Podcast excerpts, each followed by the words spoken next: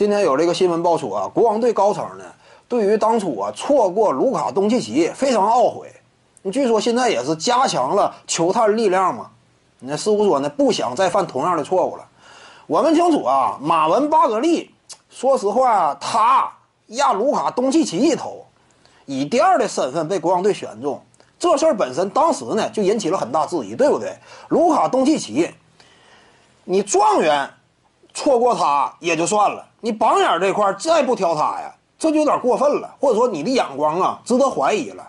东契奇毕竟在欧洲联赛年纪轻轻，已经称霸欧洲篮坛了，达到的顶尖荣誉的高度啊，不是以前那几位所谓的欧洲金童能比的，什么的这个卢比奥之类，这跟东契奇根本无法相提并论。仅就欧洲篮坛的成就都是这样。东契奇说白了，在世界第二大职业联赛当中，世界第二大呃篮球区域内。早已证明过自己，对不对？不是说打职业比赛就不行的。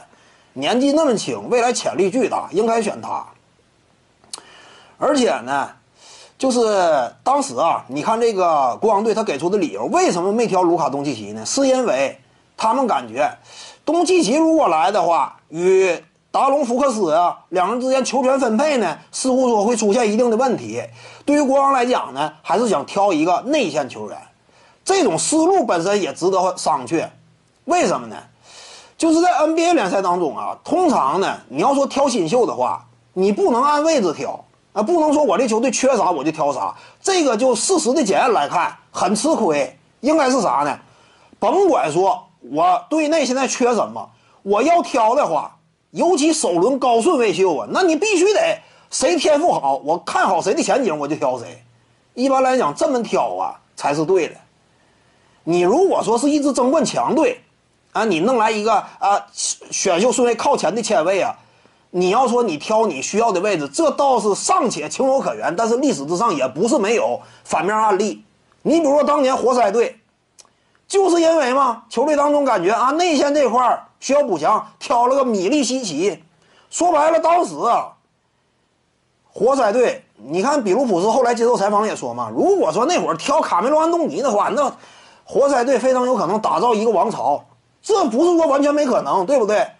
而且你别说挑卡梅隆·安东尼了，排之后的韦德、波什随便捡来一个，当年活塞本身班底就硬，随便弄来一个那都好使。